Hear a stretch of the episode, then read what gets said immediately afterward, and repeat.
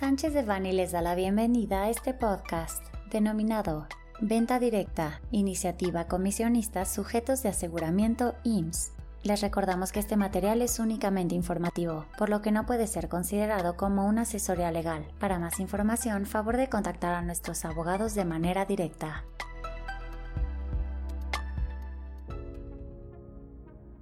El 22 de noviembre de 2023, la diputada Angélica Ivonne Cisneros Luján, del Grupo Parlamentario Morena, sometió a consideración de la Cámara de Diputados la iniciativa que tiene por objeto regular el trabajo vinculado a las ventas por catálogo, venta directa o agente por comisión, con la finalidad, ha dicho de la iniciativa, de garantizar la plenitud de los derechos laborales y de seguridad social, a consideración de la diputada Cisneros Luján, las vendedoras al momento de ingresar a las empresas no son trabajadoras independientes, sino trabajadoras dependientes que están sometidas a múltiples contribuciones y lineamientos por parte de la empresa, tiempos, modalidades y costos. Las empresas determinan las fechas en las que las vendedoras deben ingresar pedido y pagar el mismo, fijan los precios y los descuentos de los productos, la duración de las campañas, asignan el porcentaje de las ganancias de las vendedoras y los niveles de sus ventas, entre otras cuestiones a las que se encuentran sometidas las vendedoras. En el mismo sentido, la iniciativa señala que las políticas de venta directa están construidas sobre la base de la explotación laboral de las personas comisionistas sin garantías laborales y de seguridad social.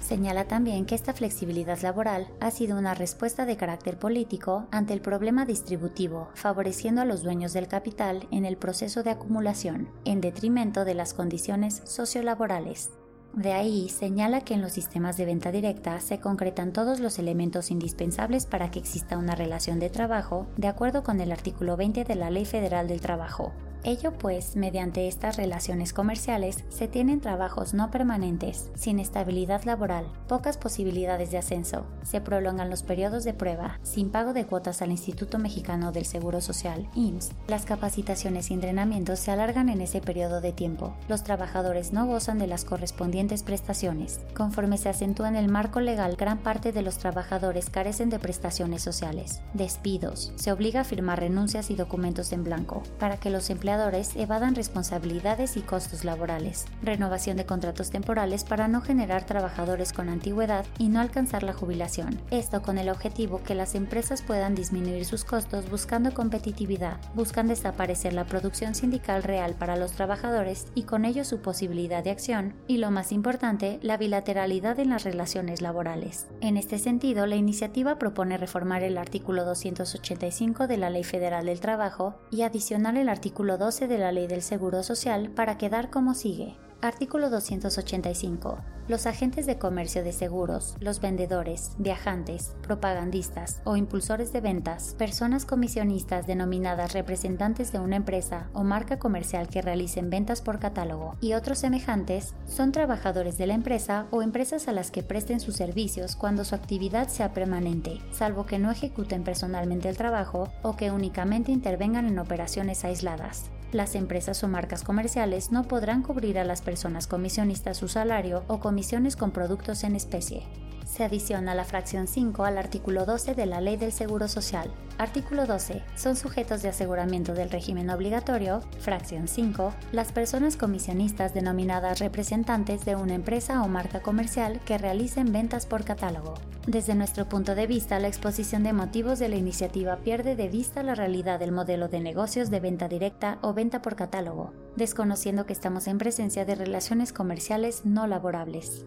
además de que desatiende el criterio jurisprudencial emitido por la Suprema Corte de Justicia de la Nación, en donde se especifica que, para determinar la existencia de una relación mercantil, debe atenderse a los términos y condiciones pactados en el contrato, para concluir si el llamado comisionista está o no subordinado a las órdenes del comité, pues conforme al artículo 20 de la Ley Federal del Trabajo, la subordinación es el elemento característico de la relación laboral. De ahí sí, analizando el contrato, el comisionista se compromete a vender y promocionar los productos, mercancías y artículos entregados por el comitente en calidad de consignación, por sí o a través de terceros, manifestando que cuenta con recursos y personal adecuado para realizar la venta y promoción. Es decir, la venta no la realiza necesariamente aquel que podrá presentarse o ausentarse cuando así lo desee, debido a que no está obligado a cumplir personalmente la comisión, que el contrato no confiere exclusividad para ninguna de las partes, por lo cual tiene plena libertad para contratar con otros comisionistas o comitentes y que podrá realizar su actividad en forma independiente, lo que excluye la subordinación, es evidente que se está ante un contrato de comisión mercantil.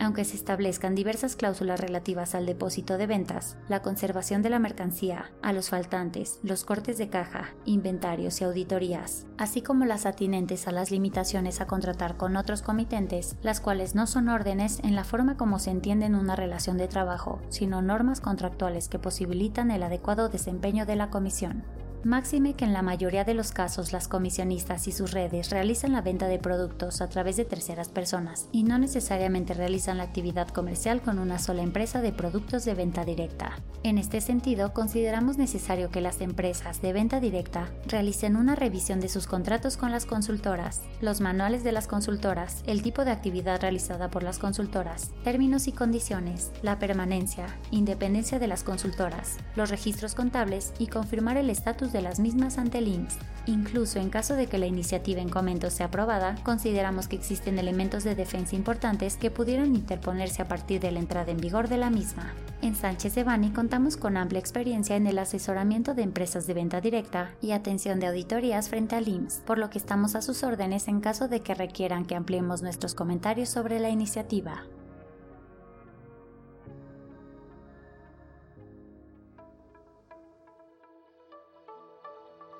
Este contenido fue preparado por